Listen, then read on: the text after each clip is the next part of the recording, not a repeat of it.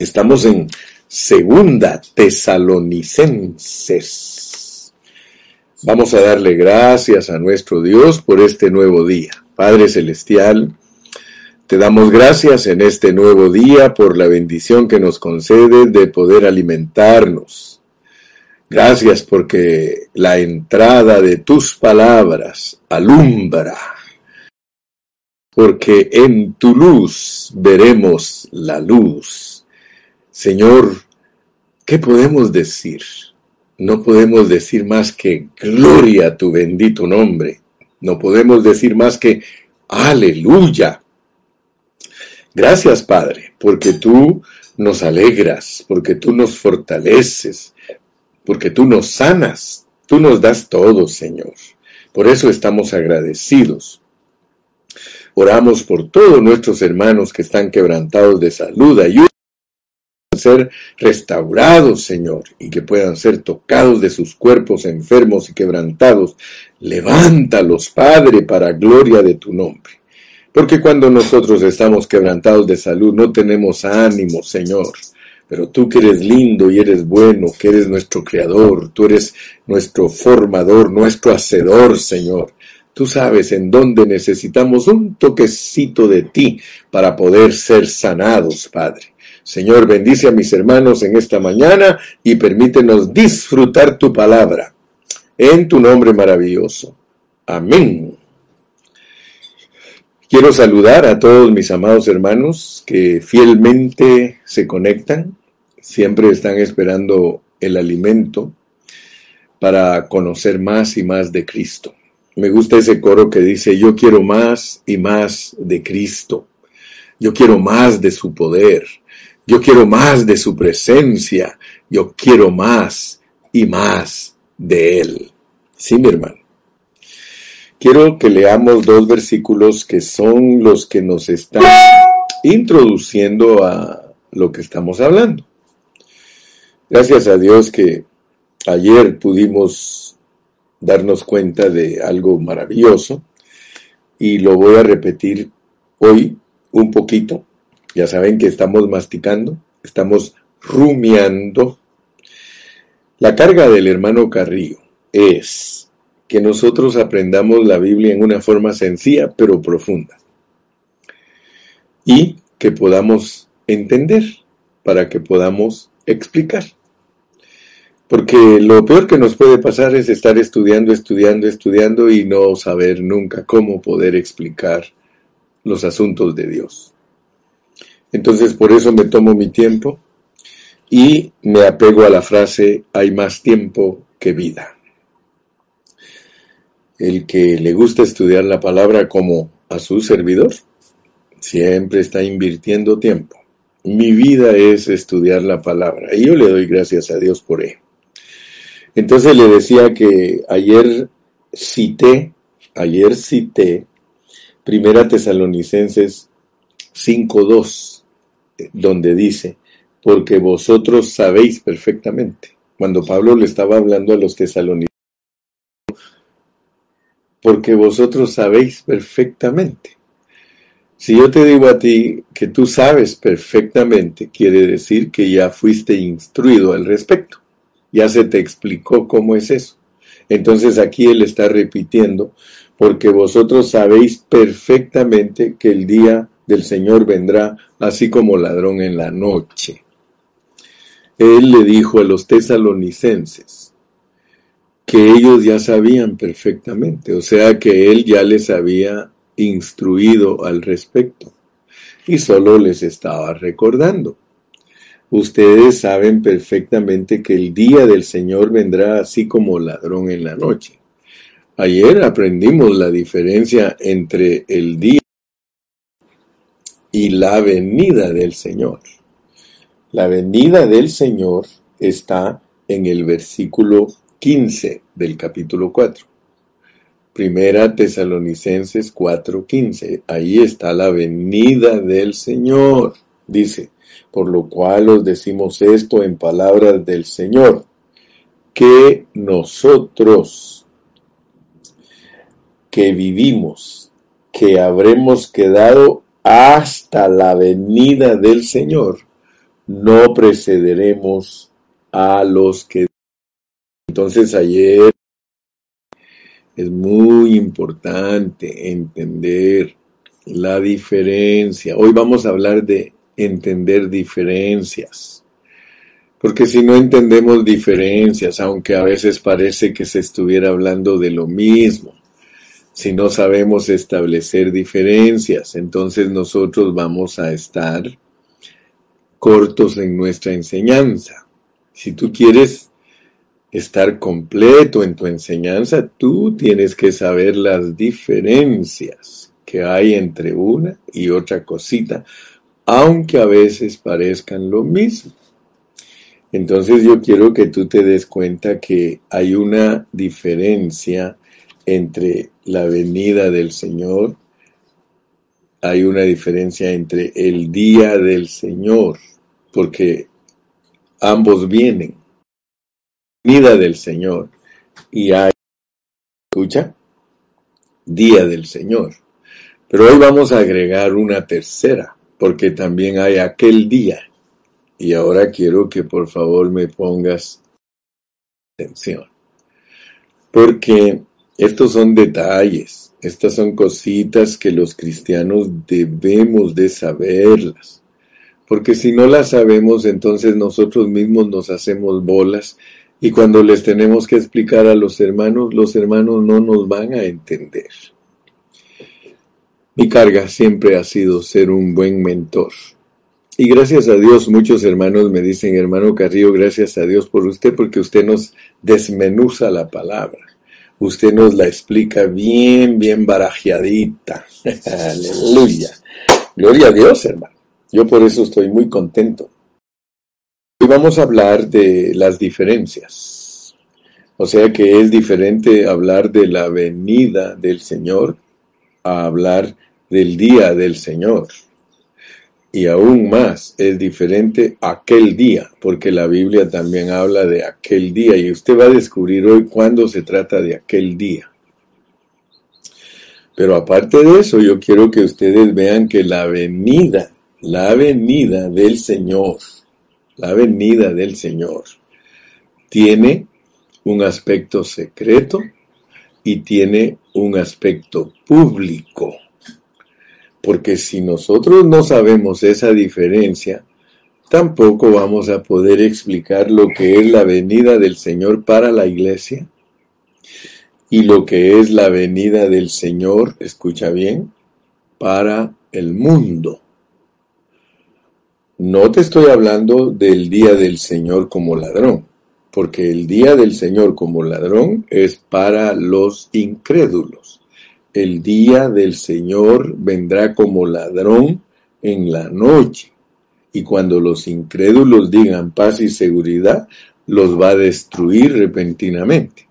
Entonces, si aprendemos los principios básicos del hablar de Pablo, para no torcerlos, entonces nosotros les vamos a poder explicar bien a los hermanos de lo que estamos hablando. Si yo tuviera ahorita yo te tocaría una trompeta y te diría ta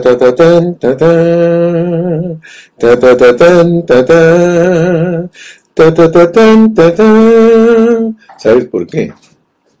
Porque de hoy depende si aprendes las diferencias y entonces vas a poder ubicarte más. Mi carga es ubicarte, que entiendas el rompecabezas, pero que lo entiendas sencillamente, sencillamente. Mira, a mí algo que me llamaba la atención de Hitler, aunque él era un personaje negativo y malo, él usó una frase que cuando alguno de sus oficiales venía a su oficina, él no quería que el oficial hablara tanto. A él lo que le gustaba era que los oficiales hablaran C, C, C. Corto, conciso, ¿sí? Corto, claro y conciso. Corto, claro y conciso. ¿Y sabe cómo les decía? Cuando alguno de los oficiales de él ya se empezaba a poner a hablar más de la cuenta, le decía, mira, mira, mira, Dilo sencillamente, hazlo arder. Fíjese, esas eran sus palabras. Dilo sencillamente, hazlo arder. Y ese es mi propósito en esta mañana. Quiero decirlo sencillamente, pero quiero hacerlo arder. Claro, corto y conciso. Por favor, attention. Te dije que la trompeta, attention, attention, attention. Porque el día del Señor es cuando se habla de destrucción para la gente incrédula. Luego, la venida del Señor tiene que ver con los tratos que tiene Dios con su iglesia. Pero hay cosas que pertenecen a la venida del Señor secretas y hay cosas que pertenecen a la venida del Señor públicas. Y para que tú sepas la diferencia entre las cosas secretas de la, de la venida del Señor, las tienes que ver con los tratos que Dios va a tener con su iglesia para sacarla de esta tierra. Escucha bien, todos los asuntos secretos de la venida del Señor pertenecen a la iglesia para sacarla de esta esfera. Todas las cosas que pertenecen a la segunda venida del Señor, escucha, ya agregué, ya agregué, segunda venida. Tienes que saber la diferencia. En la venida del Señor, las cosas secretas las puedes identificar como la venida del Señor y tiene que ver con cosas secretas con su iglesia. Pero la venida pública del Señor le puedes llamar la segunda venida porque ya estamos hablando de que el Señor viene a esta tierra. Fíjate pues. Porque no solo tienes que entender lo que es el día del Señor, la venida del Señor, sino también lo que es aquel día. Cuatro cosas que vamos a estar hablando hoy. Cuatro cosas. La primera, vuelvo a repetirte, es la venida del Señor para su iglesia. Vamos a leer otra vez porque tú sabes que estoy en ejercicio. Estoy ejercitando mi espíritu. Estamos ejercitando nuestro espíritu. Estamos aprendiendo. Yo estoy contigo aprendiendo cosas maravillosas. Mira cómo dice para nosotros en la venida del Señor. Vamos a leer otra vez. Primera Tesalonicenses 4:15. Por lo cual os decimos esto en palabra del Señor, que nosotros que vivimos, que habremos quedado hasta la venida del Señor, no precederemos a los que durmieron. Porque el Señor mismo, con voz de mando, con voz de arcángel y con trompeta de Dios, descenderá del cielo, descenderá del cielo. O sea que acuérdate que él primero tiene que descender del cielo a la nube. Ya sabes que eso así está escrito en la Biblia. Él baja del cielo a la nube, al aire. Acuérdate que las palabras aquí no están de más. La iglesia tiene que ir a recibir al Señor al aire, al aire. Ahorita vas a descubrir eso. Eso, estos son detallitos, hermano, pero que te ubican. Son detallitos que te ayudan a ver la realidad. Dice, porque el Señor mismo, con voz de mando, con voz de arcángel y con trompeta de Dios, descenderá del cielo y los muertos en Cristo resucitarán primero. O sea que el Señor baja del tercer cielo a la nube y cuando Él llega a la nube, tienen que resucitar los muertos en Cristo porque Él desde ahí les va a hablar. Desde ahí, con voz de mando, con voz de arcángel y con trompeta de Dios, descenderá del cielo. En Cristo resucitarán primero. El contexto te ayuda a entender lo que estoy enseñando.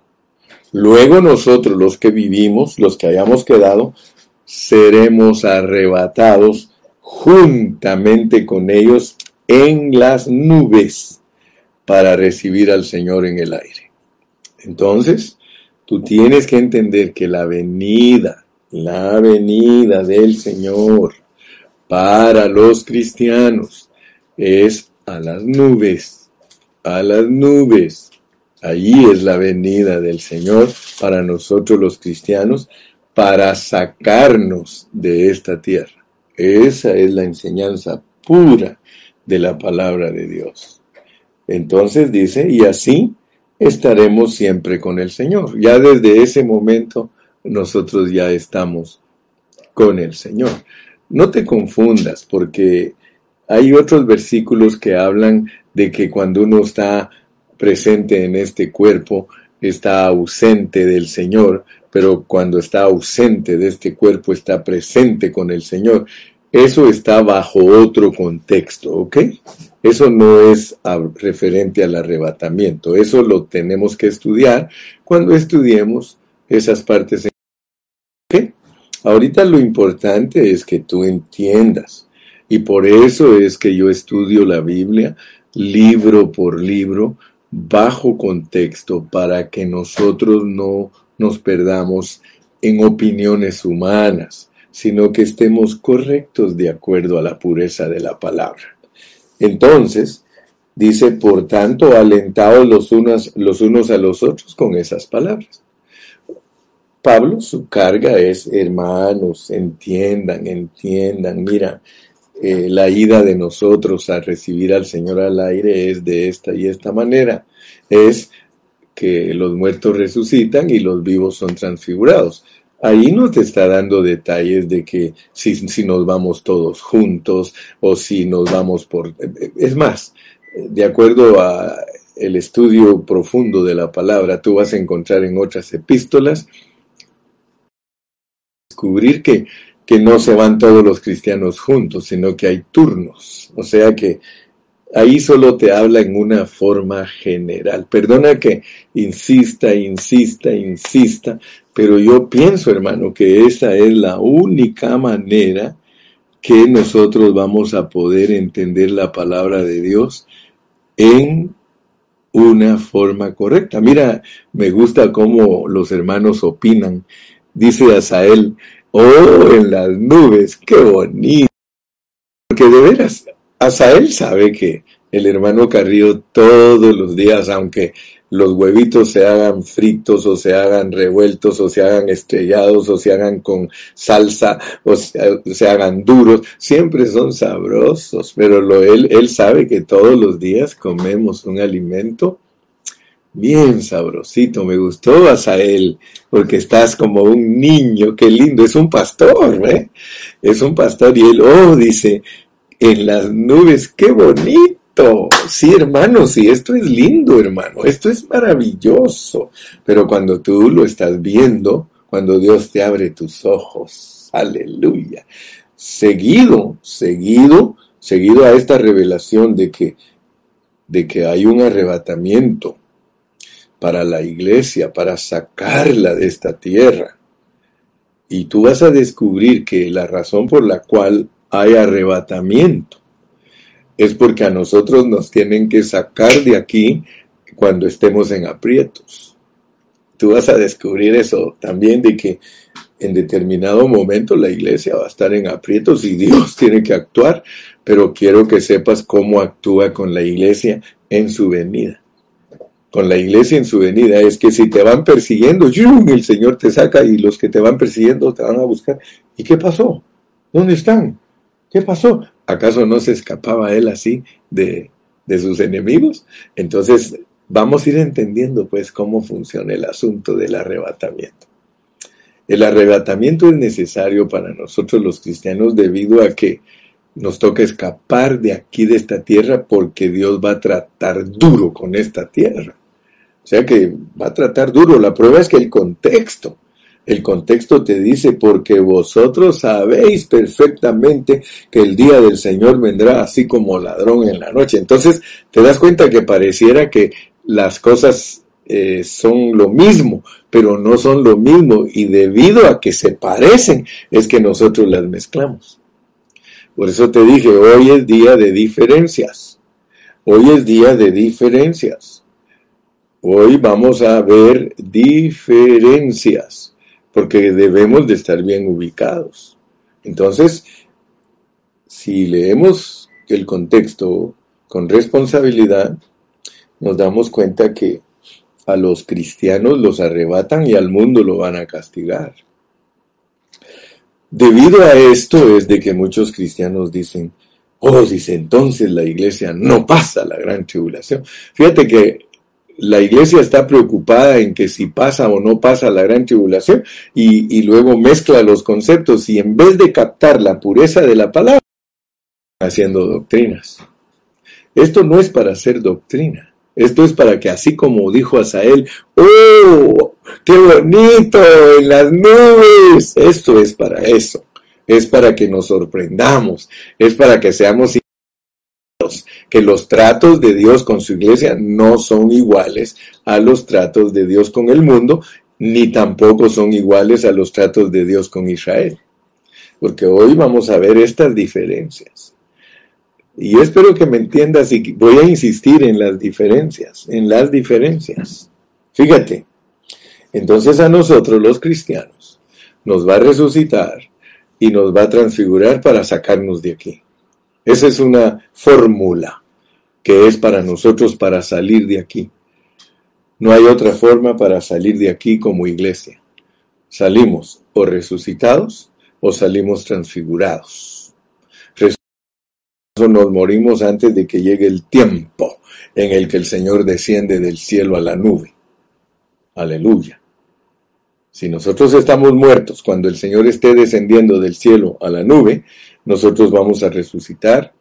Y si nosotros estamos vivos cuando Él descienda del cielo a la nube, nosotros aquí en la tierra somos transfigurados para que nos pase lo mismo que a los resucitados. Ir. Pero bajo ese contexto nos dice él que aparte de la venida del Señor, esa transición que está teniendo él también se llama el día del Señor. Pero para los mundanos, para los incrédulos, se llama el día del Señor. Y dice que es para destruirlos. Y ahí mismo nos dice más vosotros, hermanos, ustedes no, no son para destrucción. ¿Cómo? ¿Cómo? Por eso mira lo que dice el 5.9, porque no nos ha puesto Dios para ira. O sea que junto con el arrebatamiento, el Señor revela el, el día del Señor. Pero tengamos cuidado para no mezclarlo. Porque cuando habla de él como ladrón en la noche, está hablando de castigar a los incrédulos. Ahora, fíjense cómo funciona el Señor como ladrón. Eh, Cayetano un día me dijo, hermano, yo no sabía cómo funcionaba Dios como ladrón. Solo vean cómo, porque muchos no conocen al Señor como ladrón. El Señor como ladrón cumple dos aspectos. En el arrebatamiento, nosotros tenemos que entender que Él viene como ladrón, pero como ladrón viene para sorprender a los incrédulos, a ellos los va a destruir. Pero como ladrón se roba lo mejor de la humanidad. Mira pues, el arrebatamiento en sí es la venida de un ladrón. Pero no mezcles los conceptos. Como ladrón, él se lleva las cosas de valor. ¿Quiénes son las cosas de valor? Los cristianos, ¿Por qué cristianos? Porque son vasos de barro que llevan un tesoro adentro. O sea que cuando el Señor empiece a operar, Él va a venir como ladrón para robarse sus primicias, robarse su iglesia, robarse a los cristianos de esta tierra, los va a arrebatar. Y los mundanos se van a dar cuenta que se robaron algo pero se van a dar cuenta que a ellos les está yendo muy mal y van a pensar que a saber qué están haciendo esos cristianos. Nos quieren engañar, algo están haciendo y se van a dar cuenta que los cristianos ya no están. Fíjate qué tremendo, hermano, qué tremendo. Porque esto no es algo fácil de entenderlo, esto pareciera una fantasía, pareciera una película. Aquí está, tú te das cuenta. Entonces, por eso cuando los apóstoles te dicen a ti, vela porque te puede sorprender la venida del Hijo del Hombre. Pues, eso quiere decir también que muchos que no velan se van a sorprender, igual que los del mundo. Los del mundo se van a sorprender, pero los que no se van a sorprender son los que ya están entendiendo cómo es la venida del Señor, porque la venida del Señor es como ladrón en la noche. La venida del Señor es sacar a su iglesia de aquí, robarse lo mejor de los hombres. Solo, los, solo lo valioso se roba un ladrón, hermano. Un ladrón no se roba cosas que no valen la pena. Entonces, por eso Él viene como ladrón, pero esa venida de Él como ladrón para sacar a su iglesia también es para destruir a los enemigos del Señor y en el contexto se nos dice que es para derramar la ira. Ahora vámonos a Jeremías capítulo 30, porque tenemos que entender algo más, porque hoy estamos hablando de las diferencias. Vamos a Jeremías capítulo 30 y vamos a aprender algo bonito en esta mañana. ¿Te está bendiciendo Dios? Si te está bendiciendo Dios, dale honra, gloria y alabanza. Vamos a leer desde los versículos 3 en adelante. Fíjate, Jeremías 30, versículos del 3 en adelante. Porque vamos a saber qué va a hacer Dios con el, con el pueblo de, Judá, de Israel y Judá. Israel y Judá, cuando la Biblia te habla de Israel y Judá, te está hablando de las doce tribus. Aun cuando ellos perdieron su identidad, al final el Señor los trae a que estén, todos juntos. Y hay doce tribus, porque lo registra Apocalipsis. Dice que el Señor va a sellar doce mil de cada tribu. Por supuesto que son números simbólicos. Dice, capítulo 30 y versículo 3 dice, porque he aquí que vienen días, dice Jehová, en que haré volver a los cautivos de mi pueblo Israel y Judá ha dicho Jehová, y los traeré a la tierra que di a sus padres, y la disfrutarán. Estas pues son las palabras que habló Jehová acerca de Israel y de Judá. Porque así ha dicho Jehová, hemos oído voz de temblor, de espanto y no de paz. Inquirid ahora y mirad si el varón da a luz porque he visto que todo hombre tenía las manos sobre sus lomos, como mujer que está en parto, y se han vuelto pálidos todos los rostros. ¡Ah! ¡Ah! ¡Cuán grande es aquel día! Fíjate pues, cuán grande es aquel día, tanto que no hay otro semejante al tiempo de angustia para Jacob, pero de ella será. Fíjate pues, para el pueblo de Israel no es, fíjate, no es un día de castigo. Para el pueblo de Israel es un día grande, que tiene angustia porque es gran tribulación y es la apretura de Jacob. Fíjate, pero dice, pero de ella será librado. Entonces, lo que es para el mundo el día de Jehová, lo que es para el mundo, porque todo el que es incrédulo, sea judío o sea griego, todo el que es incrédulo, el día de Jehová. Pero para el remanente de Israel, porque tú sabes lo que dice Romanos, vamos a Romanos. Tenemos que entender esto a la luz de Romanos capítulo número 11. Romanos 11, del 17 al 31. No se te olvide pues que para el pueblo de Israel no es el día de la ira, es aquel día, aquel día. Y es tiempo de angustia, claro que sí les va a afectar, claro que la gran tribulación afecta al pueblo de Israel en el Medio Oriente, pero dice que será librado, será librado. Entonces, notemos que es una disciplina, es una disciplina con amor, es una disciplina con amor. Lo mismo que va a experimentar la iglesia que no vela, una disciplina con amor. Fíjate. Ahora bien, para el mundo no hay disciplina con amor. Para el mundo es un castigo, es la ira, la ira, el enojo de Dios.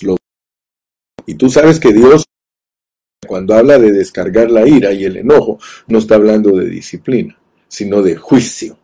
de castigo por no obedecer. Entonces te decía que fuéramos a Romanos, para que veamos cómo va a tratar Dios con el pueblo de Israel cuando venga como ladrón en la noche.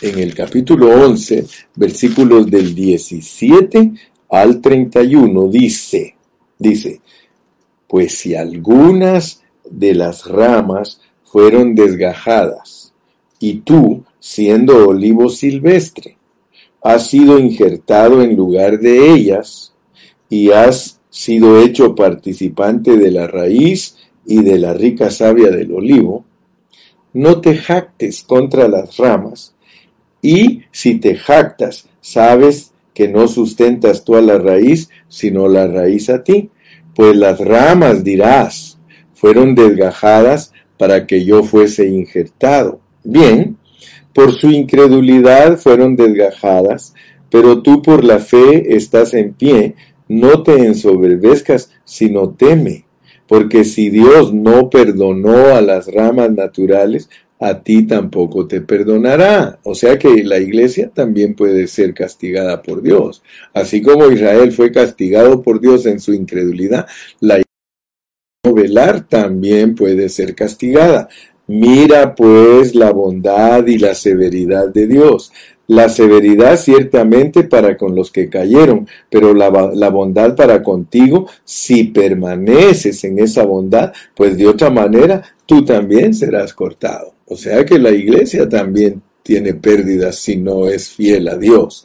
Y aun ellos, si no permanecieren en incredulidad, serán injertados, pues poderoso es Dios para volverlos a injertar.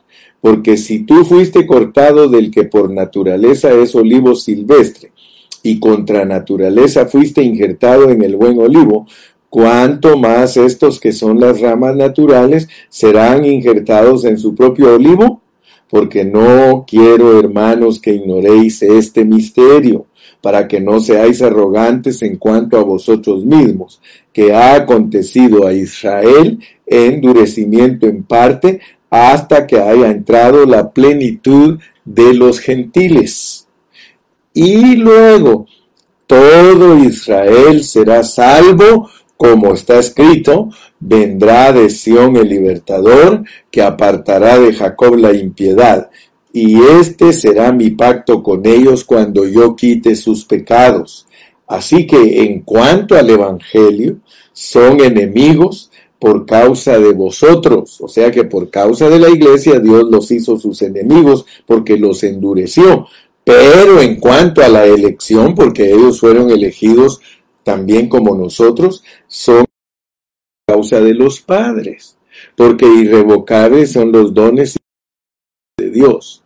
Pues como vosotros también en otro tiempo erais desobedientes a Dios, pero ahora habéis alcanzado misericordia por la desobediencia de ellos, así también estos ahora han sido desobedientes para que por la misericordia concedida a vosotros ellos también alcancen misericordia. Entonces, yo quiero que tú te des cuenta cómo funciona, cómo funciona el asunto de el arrebatamiento, que es la venida del Señor, cómo funciona el día del Señor, porque el día del Señor tiene función para el mundo, pero aunque es lo mismo, no se llama igual para Israel. Para Israel es aquel día. Si para Israel la visitación de Dios fuera el día del Señor, entonces la gran tribulación es un castigo para ellos. Pero no, aunque la gran tribulación es castigo para todos, para la iglesia, para Israel y para el mundo. Para la iglesia la diferencia es que es disciplina con amor para Israel es disciplina con amor. Si no, no nos tuviera como dignos, porque es Dios el que nos hace dignos. Los únicos que se pierden durante la venida de Cristo son los del mundo. Y es más, cada uno de los tres grupos tiene la bendición de tener ovejas y cabras. Cada uno. Si tú analizas bien, bien la enseñanza y cómo Dios nos ha traído a través de estas maravillosas enseñanzas, Tú sabes que en el mundo hay ovejas y hay cabritos. Las ovejas van a entrar como naciones al milenio, como gente natural. Ya sabes pues que en los tres grupos tiene Dios remanentes. O sea que cuando Él va a castigar al mundo con su juicio, tiene misericordia y, rescata ovejitas. Ya eso ya lo entendiste. Con la iglesia, el que no vela se va al lloro y al crujir de dientes, pero el que vela se va arrebatado al aire para reinar con Cristo. Y lo mismo sucede con Israel. Con Israel el Señor tiene ovejas y tiene cabritos. Entonces el, Señor va a limpiar la tierra. Con Israel viene un castigo, una disciplina, pero Él sella doce mil de cada tribu, significando que el que de Israel Dios tiene misericordia, el Señor lo va a rescatar porque Pablo mismo dice en Romanos que el Señor tiene un remanente de por gracia en Israel. Mis amados, entendamos bien y veamos las diferencias. Veamos las diferencias. Entonces yo quiero que tú te des cuenta que la venida del Señor para su iglesia es disciplina. Inclusive tú te das cuenta que la iglesia lava sus vestiduras en la gran tribulación. Eso es la venida del Señor. La venida del día del Señor es para destrucción total, destrucción total a los, a los incrédulos los destruye totalmente. Y esto está en Mateo 24. Vamos a leer Mateo 24, versículos del 6 al 8. Mateo 24, versículos del 6 al 8. Mateo 24, versículos del 6 al 8. 24 dice, y oiréis de guerras y rumores de guerras. Mirad que no os turbéis, porque es necesario que todo esto acontezca, pero aún no es el fin, porque se levantará nación contra nación y reino contra reino, y habrá pestes y hambres y terremotos en diferentes lugares. Y todo esto será principio de dolores. Eso lo tienes que unir a Primera Tesalonicenses capítulo 5 y versículo 3. Primera Tesalonicenses 5, 3 que cuando digan paz y seguridad, entonces vendrá sobre ellos destrucción repentina, como los dolores a la mujer encinta. Por eso dice que van a venir dolores tras dolores, guerras, todo, principio de dolores. O sea que cuando Dios va a destruir a muchos en la tierra, Él manda todas esas calamidades y esos son los tratos de Dios con el mundo para una destrucción total. Para Israel, aquel día es un tiempo de angustia, pero dice que el Señor lo librará. Así que para nosotros hay una, para Israel hay una promesa también. O sea que para Israel eh, es una disciplina que los va a hacerse volver a Dios. Ahora, recuérdense pues que debemos saber distinguir, debemos de saber distinguir los tratos de Dios con su iglesia, con su pueblo Israel y con sus enemigos. Debemos de saber distinguir cómo es que Dios trata con su iglesia y con su pueblo Israel. Es una disciplina con amor. Pero con sus enemigos no, hermano. Es un juicio, es un castigo para destruirlos. Entonces, eh, antes de cerrar eh, nuestra enseñanza del día de hoy, porque mañana, mañana vamos a continuar hablando de las diferencias, pero las vamos a ver más específicamente con pasajes de la Biblia. Pero por hoy, mi carga es que usted entienda que usted debe tener bien claro que el día del Señor es para los hijos de las tinieblas. El día del Señor es para los hijos de las tinieblas. Y voy a darte referencias bíblicas. Vamos a leer referencias bíblicas para que nos quede bien claro que el día del Señor es para los hijos de las tinieblas. Leamos Isaías 2.12. Isaías 2.12. Isaías capítulo 2 y versículo 12. Isaías 2, 12. Queremos dejar bien claro lo que es el día del Señor, porque el día del Señor en toda la Biblia, Antiguo y Nuevo Testamento, se aplica a los hijos de las tinieblas. Capítulo 2 y versículo 12.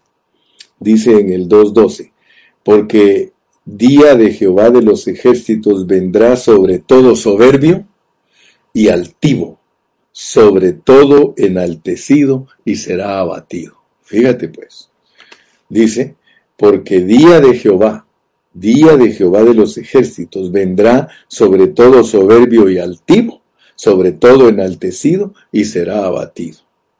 Eh, versículo 13. Sobre todos los cedros del Líbano altos y erguidos y sobre todas las encinas de Basán.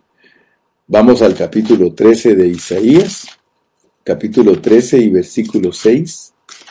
13, 6 dice, Aullad porque cerca está el día de Jehová, vendrá como asolamiento del Todopoderoso. Nota pues que el día del Señor es para asolar la tierra, asolarla. Asolar es dejarla sola. O sea que se va a quedar muy vacía la tierra con el día de Jehová. Luego tenemos el versículo 9.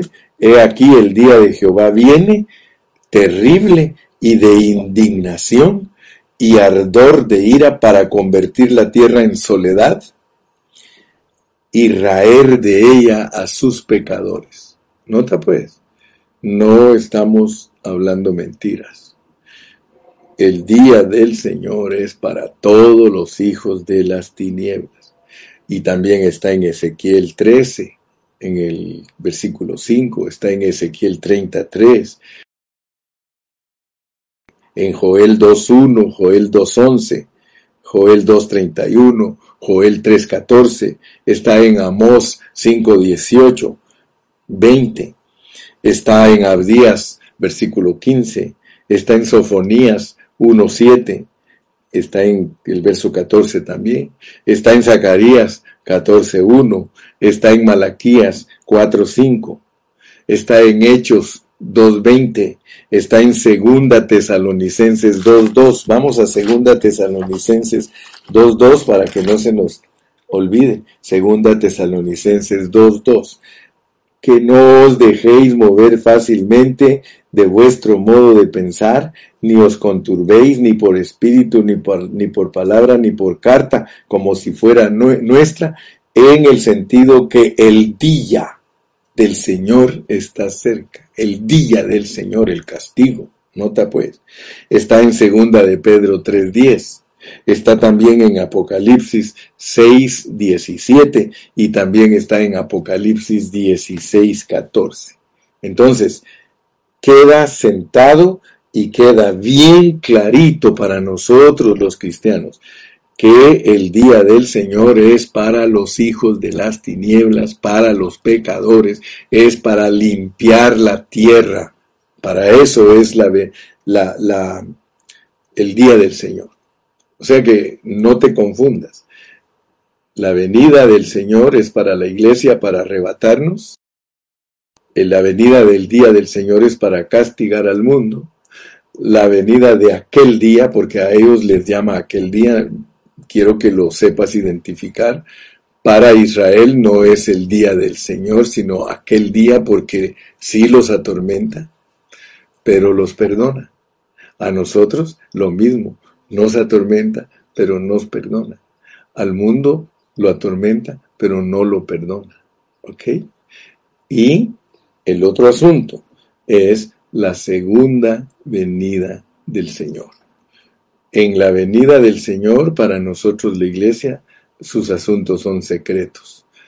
Baja del cielo a la nube y allí efectúa con nosotros los tratos secretos, pero Él sigue bajando y cuando pone sus pies en el monte de los olivos, entonces estamos hablando de la segunda venida. Su primer venida, Él nació aquí en la tierra. Él aquí se crió, aquí vivió, murió en la cruz, resucitó, se fue a la nube y de la nube al cielo. Su regreso es cielo, nube y tierra. cuando Él vuelve a tocar tierra otra vez, ¿a quién? Esa se llama la segunda venida de Cristo. Para los cristianos, eso no es, eh, no es la, como les dijera, no es la parucía. La parucía es la presencia de Dios. Cuando Él esté presente en el aire, esa es la parucía. Para la iglesia es para sacarnos de esta tierra. Yo espero, mi hermano, que en esta mañana te hayan quedado claras las cuatro cosas que Dios quiere que sepas. Dios quiere que sepas que su iglesia es arrebatada, que el mundo es castigado y destruido, limpiado, porque el Señor va a venir a reinar a esta tierra y tiene que limpiar esta tierra de todos sus enemigos. Son las uvas. Amén. Entonces, mi amado, luego que Dios visita a Israel, lo angustia, pero lo perdona. Y luego que el Señor pone sus pies sobre esta tierra. Eh, mañana, si Dios quiere, vamos a seguir Mañana te continúo explicando con más detalles porque mañana vamos a estar hablando de el arrebatamiento y la segunda venida de Cristo para no confundirlos. Vamos a dar los versículos y tú vas a poder ver la diferencia en los versículos.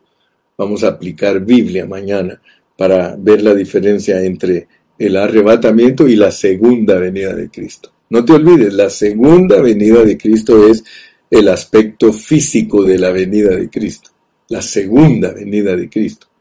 Pero la venida de Cristo es el aspecto secreto para arrebatar a su iglesia de este mundo. Dios te bendiga, Dios te guarde y despídete con un aleluya, con un gloria a Dios y dale gracias a Dios que Dios nos está bendiciendo con su palabra. Señor, gracias por tu palabra bendita. Gracias porque estamos aprendiendo, Señor, a distinguir las diferencias.